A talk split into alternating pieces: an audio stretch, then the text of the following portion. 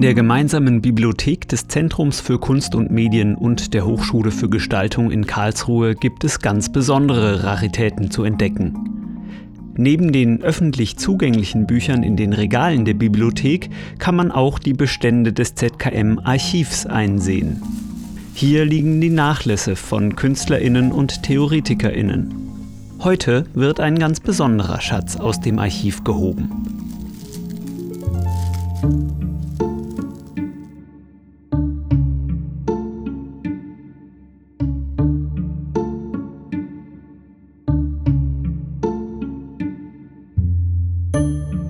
Fairy tales have a strange way of coming true these latter days, when inexorable science daily blazes away with new wonders, putting in shade the wildest fairy tales of yesterday. Es handelt sich um ein Konvolut von historisch-technischen Zeitschriften des Erfinders und Verlegers Hugo Gernsback. Was viele nicht wissen, er wird auch der Vater der Science-Fiction-Literatur genannt. Er hat über 40 Zeitschriftentitel herausgegeben und elf davon befinden sich im Besitz des ZKM mit 172 Heften. Die Hefte erschienen in der ersten Hälfte des 20. Jahrhunderts in Amerika. Sie sprachen ein junges, neugieriges und technisch wissbegieriges Publikum an. Außerdem waren sie günstig zu haben. Einen echten Blickfang bieten die Umschläge mit ihren futuristischen Illustrationen und satten Farben. Auch die Artikel in den Heften sind reich bebildert und visuell ansprechend aufbereitet. Sicher trug das einiges zum enormen Erfolg der Zeitschriften bei.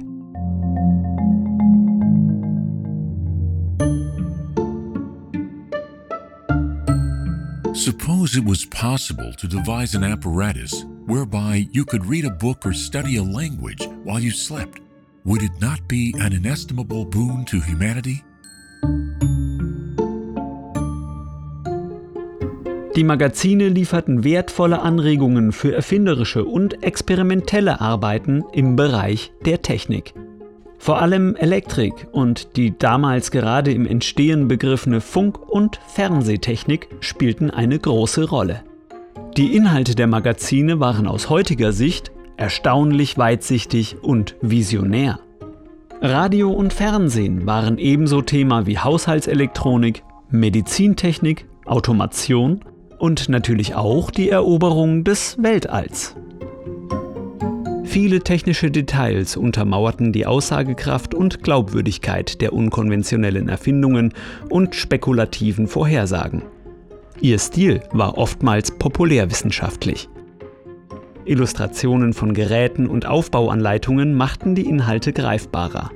Gernsback führte außerdem verschiedene Rubriken ein, Tauschbörsen, Leserbriefe und Erfahrungsberichte erschienen in den Heften.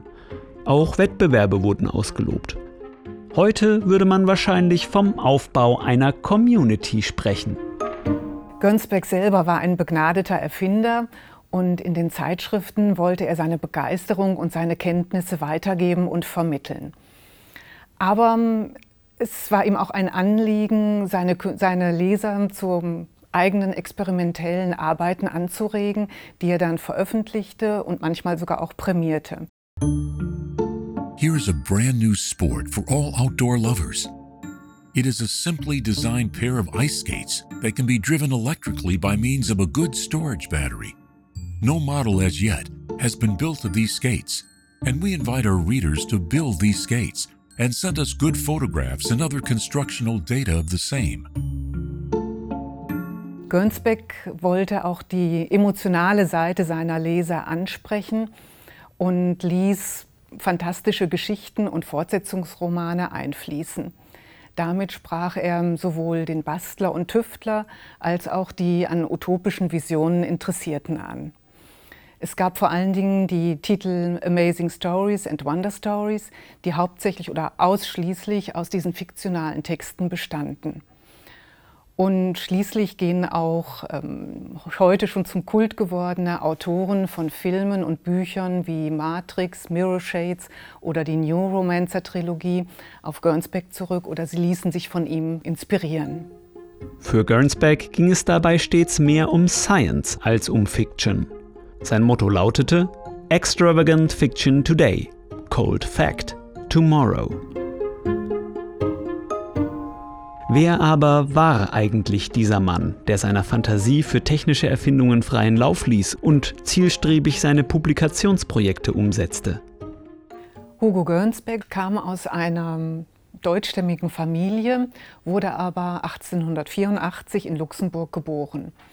1904 wanderte die Familie in die Staaten aus und dort starb Hugo Gernsback 1967 in New York. Sein Interesse für experimentelle Elektronik zeigte sich schon sehr früh. Und da gibt es ein sehr schönes Beispiel, dass er schon mit 13 Jahren äh, für ein in der Nähe gelegenes Karmelitenkloster ein Klingel- und Telefonsystem gebaut hat, was damals viel Aufsehen erregte. In den Staaten betätigte er sich dann als Erfinder. Er erwarb über 80 Patente gründete einen eigenen Radiosender und machte sich natürlich mit seinen fantastischen Veröffentlichungen einen Namen. How much would the average man or woman give to know beforehand if his or her prospective married life is to be a success or failure? At present, marriage is a lottery. We take extreme care in breeding horses, dogs, and cats, but when we come to ourselves, we are extremely careless and do not use our heads nor the means that science puts in our hands for scientific breeding. There are certain basic tests which can be made today and which will give one a reasonable assurance of married happiness.